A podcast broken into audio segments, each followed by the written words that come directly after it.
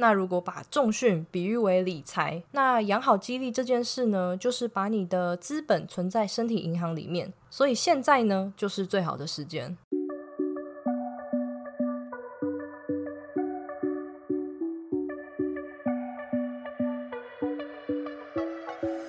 Hello，大家好，欢迎你回到贱女人的频道，我是这个频道的主持人卡罗。今天是第三十四集。今天要聊的主题是重训的重要性。如果呢你是第一次收听这个频道，这是一个从贱女人的角度出发，并针对增肌减脂的心态面切入的频道。希望透过我的分享，可以让更多女孩了解训练和饮食是可以和生活平衡的。那么你准备好和我一起成为贱女人了吗？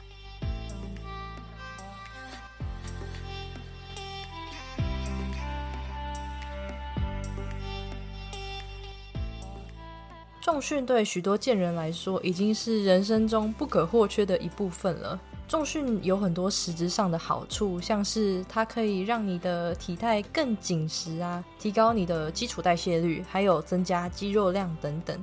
但是，即便现在健身房满地开业，还是有很多很多人是完全没有接触过重训的。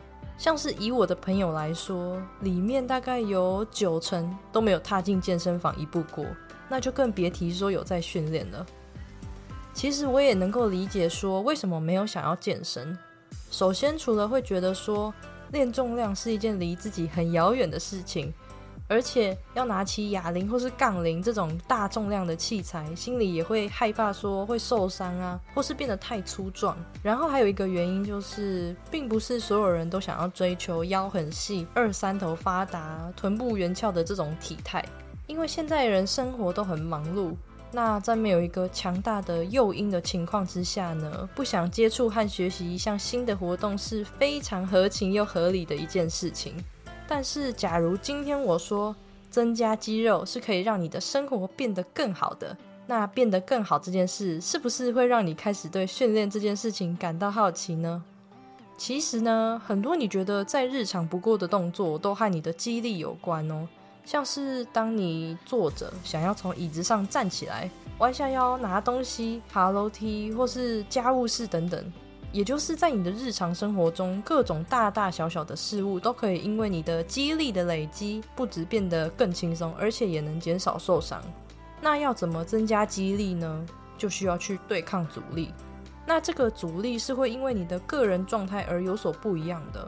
如果你是一个生活偏静态，而且完全没有在运动的人的话，那么爬楼梯其实也算是一种肌力运动，只是身体是有适应能力的。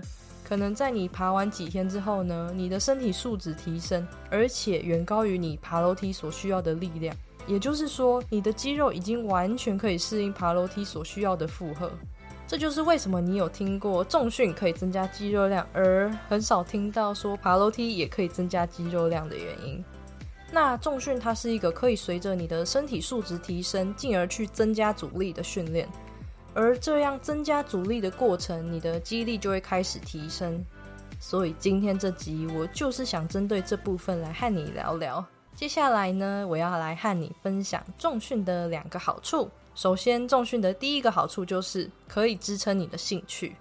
我觉得你可以把健身这件事情当做是你生活中的本，在你生活中，其实有很多活动都需要以这个本为基础，才更能好好的享受活动的乐趣。像是很多人在周末啊、假日会喜欢爬山、骑脚踏车来当做放松身心的调剂。那这个和重训有什么关系呢？以爬山来说好了。你可以想想看哦，在爬山的时候啊，你的脚在往上攀爬的每一步路，其实都是需要你的腿部肌肉的。那它会使用到的肌群就是你大腿前侧的股四头肌、后侧的股二头肌、臀大肌，还有小腿后的腓肠肌和比目鱼肌。那这些肌肉最主要的功能，除了可以让你更不费力的去爬山，也可以分担膝盖在下山的时候所承受的强大压力。下山时膝盖承受的压力，你知道是体重的几倍吗？是七倍。我那时候查资料的时候看到这个数字，觉得超惊讶的。那如果把膝盖附近的股四头肌加强，就可以达到分担膝盖的作用。其实我看过很多山友在爬山的时候会使用护膝这个护具来保护膝盖。那如果我没有特别去针对腿部去做训练的话，其实护膝的保护力还是十分有限的。训练腿部的力量呢，就是由内而外将你整体的下肢力量提升，这样就不会容易因为膝盖问题而造成阻碍。进而可以让爬山这件事情变得更加的顺遂。其实还有很多活动是需要你的肌肉力量的，像是骑脚踏车，进行一些力量训练是可以帮助你在骑车的时候提高肌肉和肌腱的强度，还有平衡你的肌肉。那这样子就可以避免运动伤害，也可以提升你的骑乘能力。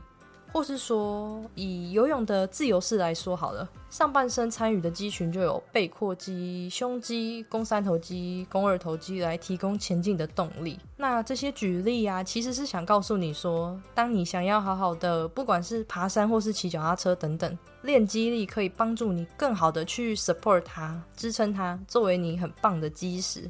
才不会因为你的肌力有限而没有办法持续下去，并不仅仅只是为了看起来变得更壮而已。那假设说你的兴趣既不是爬山，也不是骑脚踏车类的户外活动，然后就只是想在家里，嗯，做蛋糕好了。那当你想要从柜子拿出你的打蛋器，或是刮刀，或是刚好家里的蛋没有了，你想要走去外面买一个蛋，或是你要把面粉跟酵母和蛋黄搅和在一起。其实这些过程啊，都是需要你的记忆力去做辅助的。也就是不管怎么样，记忆力都会充满在你的一举一动之中。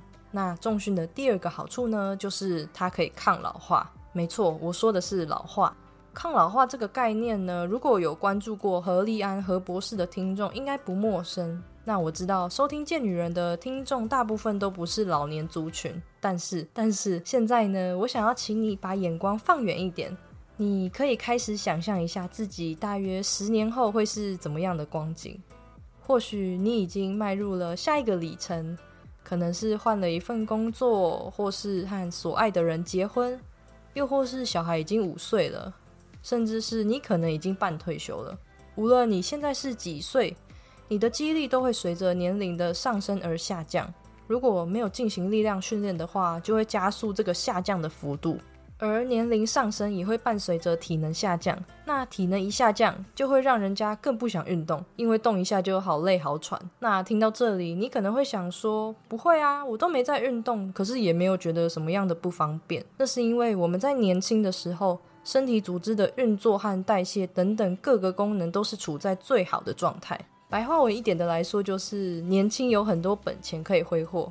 所以你才会觉得训练养肌力这件事情听起来非常遥远。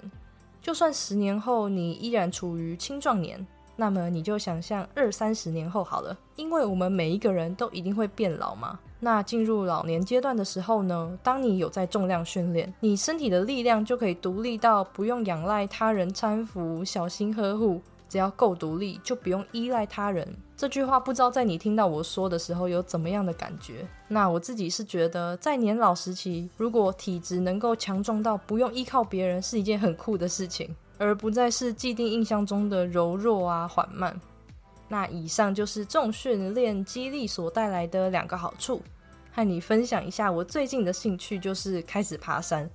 那我爬的类型有很多种，像是一般水泥阶梯步道，或是很泥泞的土路，还有需要攀绳才能上去的陡峭岩石都有。每一次在陡上的时候，我就会深深的感受到我的股四头肌正在作用。所以今天录制这一集真的是特别的有感。而有时候我也会邀请我的朋友一起挑战登峰造极的快感，我就发现很有趣的事情哦。我有一个朋友，他爬三十分钟就登顶的山，爬到一半的时候，脸就开始非常的红，而且很喘，然后喊着脚很酸。因为这样，我们就要在途中休息很多次。但是我有一个朋友，我们在一起爬六个小时的山径步道的时候，永远脸不红，气不喘。甚至还可以笑着和我讨论说下一次要爬哪一座山。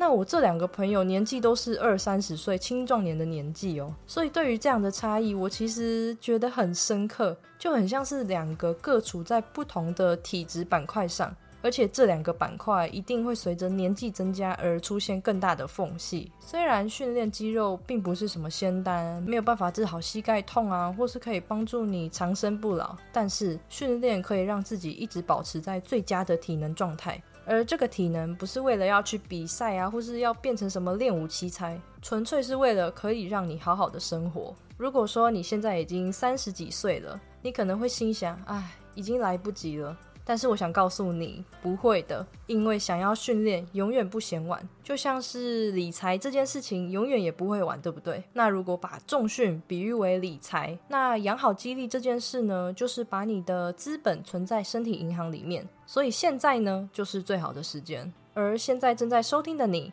不论你是因为有健身的习惯，又或是想要更了解健身，还是其实想听到卡罗的声音而点进来收听，那无论是什么原因呢？我想要你先谢谢自己，谢谢自己愿意花这十分钟左右的时间来收听。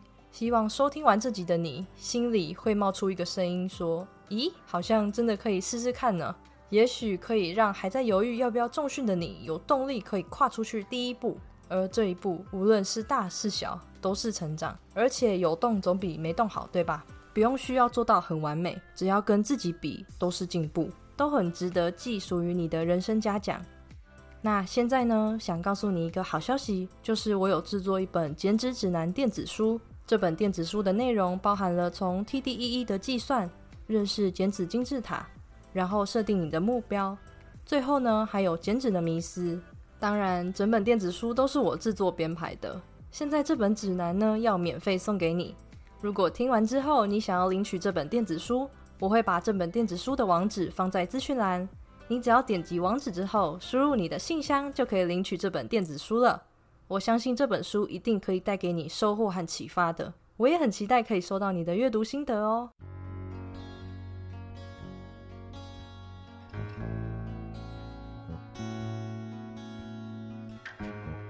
最后，如果你喜欢这一集，你可以留言和我分享。